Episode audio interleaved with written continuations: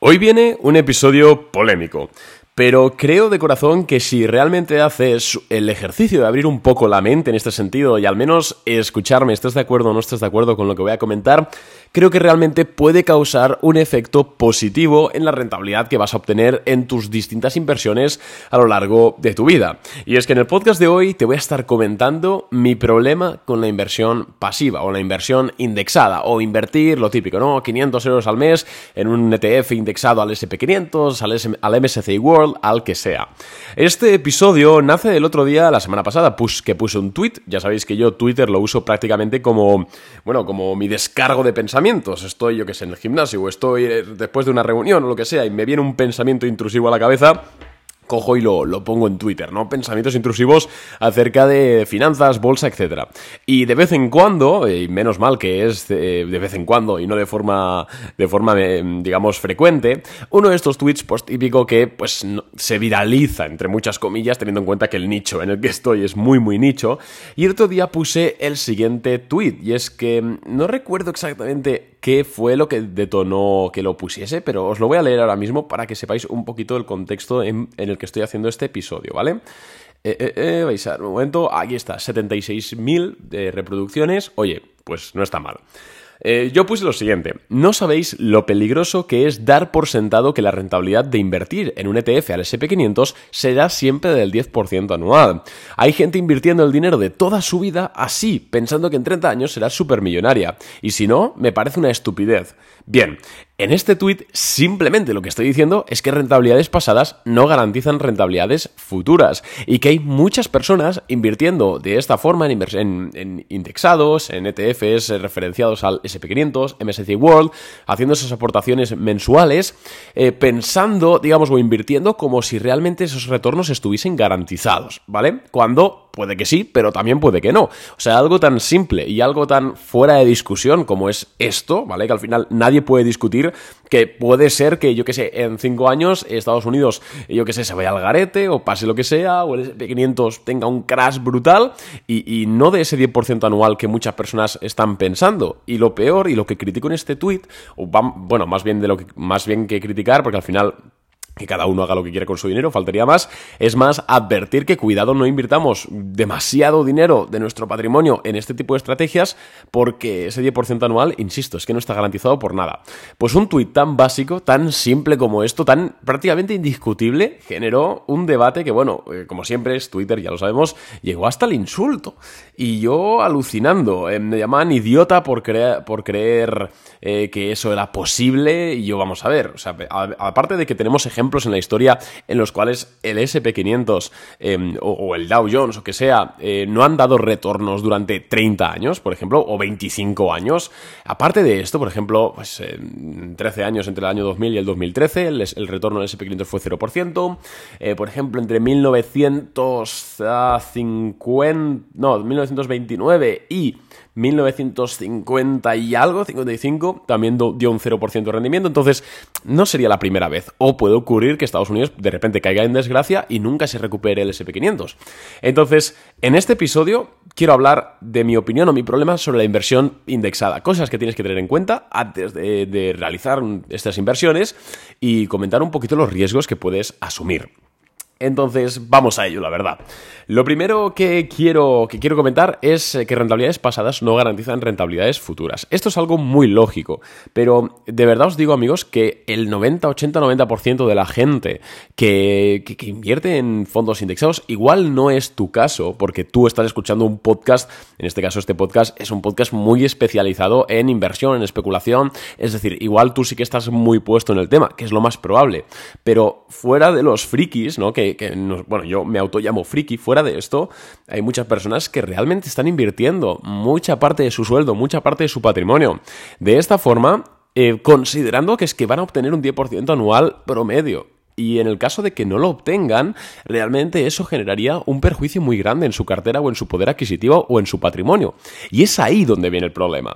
Mi problema no es con invertir en ETFs indexados al SP500. Yo tengo un fondo indexado al SP500 que pues hago aportaciones, pues cada vez que considero oportuno hago aportaciones a ese largo plazo y ya está. El problema no es hacerlo, el problema es hacerlo sin conocer exactamente qué puede suceder con ese producto. Y hay mucha gente, y os lo garantizo que, insisto, aunque estemos como estamos nosotros dentro del nicho, parece imposible, ¿no? Pero hay mucha gente que invierte pues porque ve los vídeos de YouTube más básicos, porque lo ha leído por ahí, porque lo ha escuchado de rebote, pero no está muy puesto en el tema y realmente lo trata como casi como si fuese una letra a 10 años o a 20 años, ¿no? Entonces, primer punto es ese. Y me diréis, o algunas personas me han dicho en el tweet, es cierto que de malas maneras, eh, que venga, eh, eso es imposible porque históricamente siempre ha dado un 10% o un 8% de rentabilidad anual y no sé qué. Y yo te digo, vale, vamos a poner ejemplos en los cuales el SP500 pues eh, ha podido pinchar. Y a ver, os los voy a buscar, aquí están. Mirad, y he visto tres periodos. Entre 1930 y 1956 el SP500 dio 0% de retorno, ¿vale? Estos son 26 años. Vale, entre 1968 y 1993 el SP500 dio una rentabilidad de 0%, más o menos. Y entre el año 2000 y el 2013-2016 dio una rentabilidad del 0%. Entonces, y aquí, claro, yo le puse esto a una persona que me contestó y me, y me empezaron. Pero es que si haces aportaciones mensuales, eso al final, eh, pues eh, sigue siendo rentable. Y yo digo, sí, es cierto, si haces aportaciones mensuales es rentable. Pero de verdad me estás diciendo que eres tan ingenuo de pensar que una persona normal, porque insisto, el 90%, 80, 90% de personas que invierten en ETFs indexados al SP500 son personas que no están como unas enfermas día a día encima del mercado, que es lo que hacemos nosotros. Son personas, pues normales, que tienen su trabajo, tienen su familia, tienen sus hobbies y invierten de, por eso invierten de forma pasiva, porque no quieren estar encima, porque tampoco les va mucho el tema. Me explico, ¿no? Y de verdad es tan ingenuo de pensar que alguien entre 1930 y 1956, que vivimos, en primer lugar, el crack del 29, que vivimos eh, la guerra, bueno, la Segunda Guerra Mundial, que vivimos eh, la, bueno, la Guerra Fría, eh, ¿de verdad me estás diciendo que en ese periodo que se vivieron tantos momentos de literalmente estar a pulsar un botón de acabarse el mundo, me estás diciendo que alguien normal seguiría haciendo aportaciones mensuales? Quiero decir, a mí me parece profundamente, em, profundamente, vamos, eh, no sé, de... Mm, es que no me sale la palabra ahora, pero me sale... Me parece ingenuo, ingenuo pensar que alguien normal va a seguir haciendo aportaciones mensuales eh, cuando acaba de suceder el crack del 29, cuando acaban de... bueno, cuando acaban de, de, bombardear Pearl Harbor, cuando acaban de lanzar una bomba atómica sobre Hiroshima, cuando acaba de suceder la crisis de los misiles de Cuba. O sea, ¿de verdad piensas que alguien va a seguir haciendo aportaciones en ese contexto? Porque claro, a toro pasado es que es muy sencillo, pero cuando estás ahí, vamos a ver, si es que en el COVID ya hubo gente que anunciaba el fin del mundo y dejó de invertir, en el COVID. Joder, imagínate en la Segunda Guerra Mundial. Bueno, o entre 1968 y 1993. ¿Qué, vivimos entre esa época? Joder, la guerra del... Bueno, Vietnam, la guerra del Yom Kippur, la primera crisis del petróleo, la segunda crisis del petróleo, la burbuja... Eh, bueno, la crisis de los 90. ¡Ostras! ¿Vale? ¿En serio crees que alguien va a seguir haciendo aportaciones en esa época? O entre el año 2000-2016. O sea, imagínate a alguien que compró, que empezó a hacer esta estrategia de inversión en el año 2000. Se come la burbuja.com. Venga, vamos a suponer que esa persona pues siguió haciendo aportaciones periódicas porque, bueno, porque está medio loco y lo consiguió. Y es súper disciplinado. Llega 2007, ¡boom! Otro crash por abajo, el mundo tambalea. No sé si recordáis, 2007, amigos, en visto, insisto, Visto todo lo pasado, pues parece sin más, ¿no? Sigue haciendo aportaciones y ya está. Pero es que en 2007 yo conozco personas que compraron fincas en campos por si les echaban de su trabajo, por si quebraba el Estado, eh, poder, poder ir a hacer algo, ¿vale? Poder ir a cosechar plantas, ¿sabes? O sea, a vivir de agricultores. Porque es que el mundo realmente en 2007 estuvo a punto de colapsar, lo que es el sistema financiero global. ¿Vale? O sea, no, es moco de pavo. Si alguien así, ¿qué, piensas? ¿Que seguirá haciendo aportaciones? Eso es bastante escéptico. Entonces, tú, si inviertes o quieres invertir en este tipo de productos, ten en cuenta que estas épocas, bueno, estos periodos, eh, no es que puedan pasar, sino es que ya han pasado y es muy probable que vuelvan a pasar. Entonces, no pongas todos los huevos en la misma cesta, por favor. Y entiende que, eh, pues en ocasiones habrá eh, ciertos escenarios bastante chungos, por así decirlo, y te lo vas a tener que comer. E insisto, el 80-90% de gente que invierte en fondos indexados no sabe esto o lo sabe pero realmente no lo entiende y ese es el problema. Otro riesgo que hay es que, amigos, puede ser, puede ocurrir que el SP500 de repente pues caiga y no se vuelva a recuperar nunca más.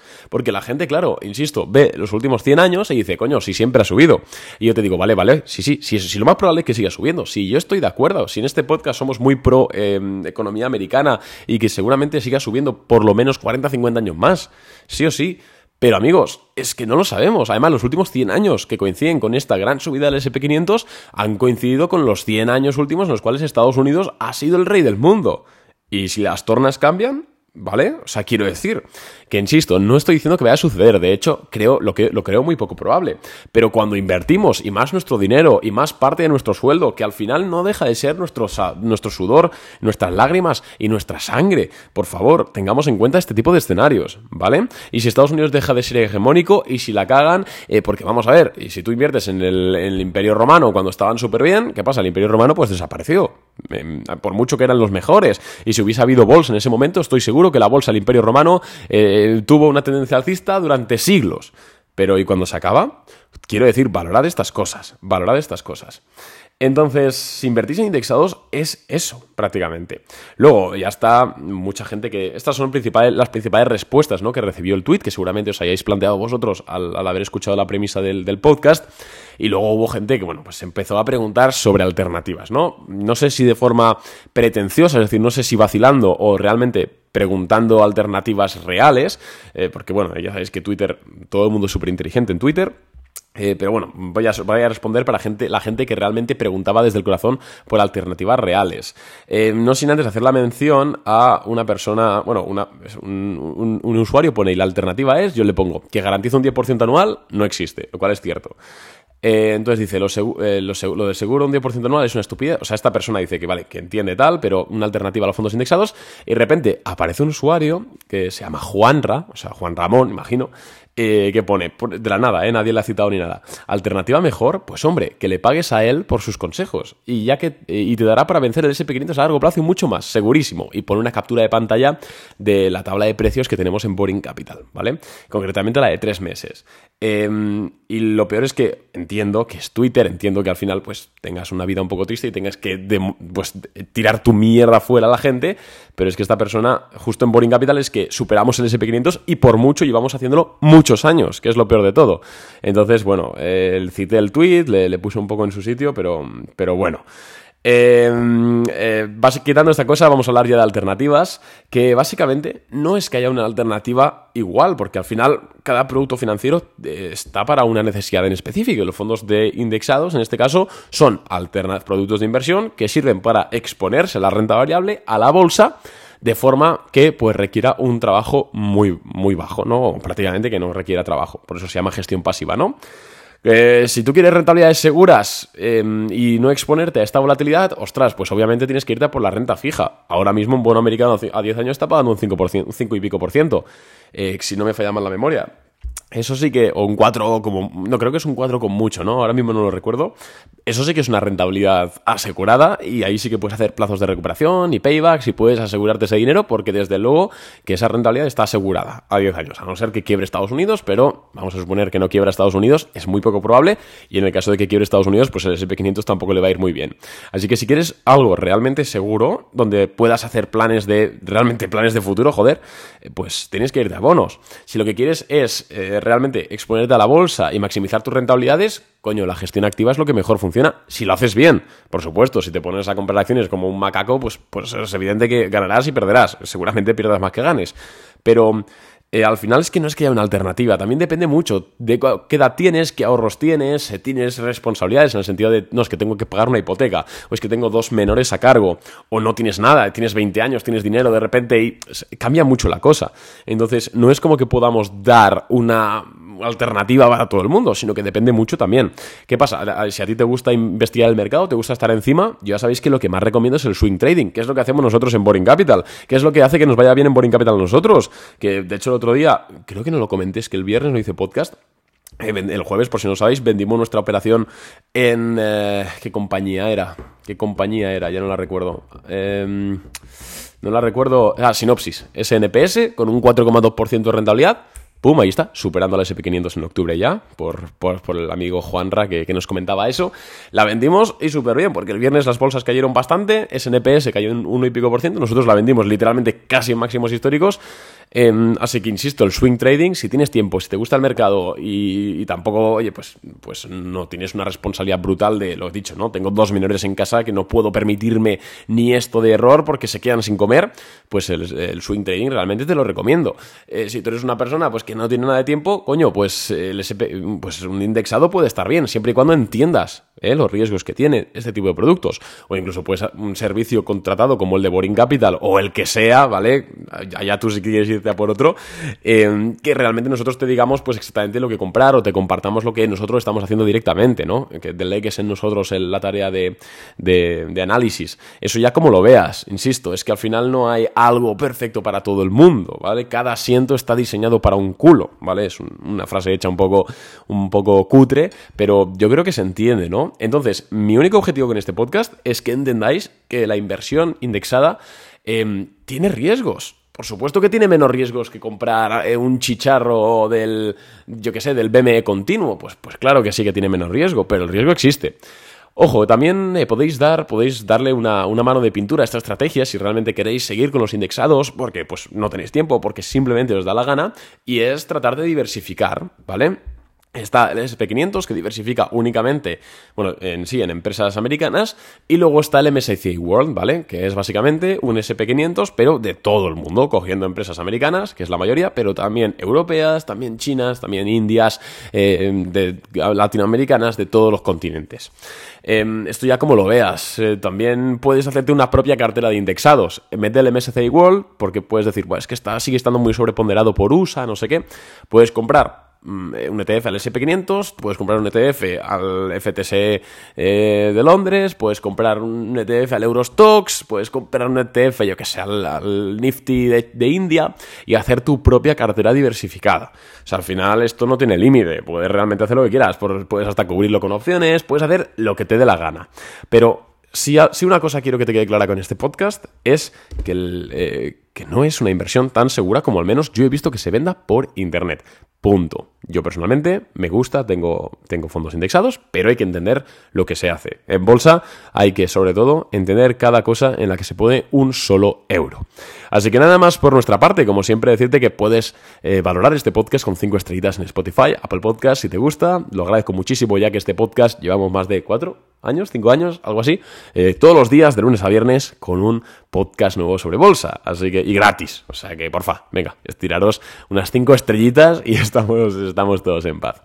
Un abrazo amigos y nos vemos por redes sociales. Y en Boring Capital, ojo que estamos mirando unas cuantas acciones para comprar. Así que si tienes más de 2.000, 3.000 euros dólares para invertir y quieres recibir en tiempo real todas las ideas de inversión que compramos nosotros, puedes ir a nuestra web, boringcapital.net, informarte sobre los precios y contratar el servicio. Recuerda que somos los únicos el único servicio de inversión en español que publica sus rentabilidades de forma transparente mes a mes. Pregúntate por qué lo publicamos solo nosotros. Nada más de momento, un abrazo chicos, gracias por escucharme y nos vemos en el siguiente episodio. Adiós.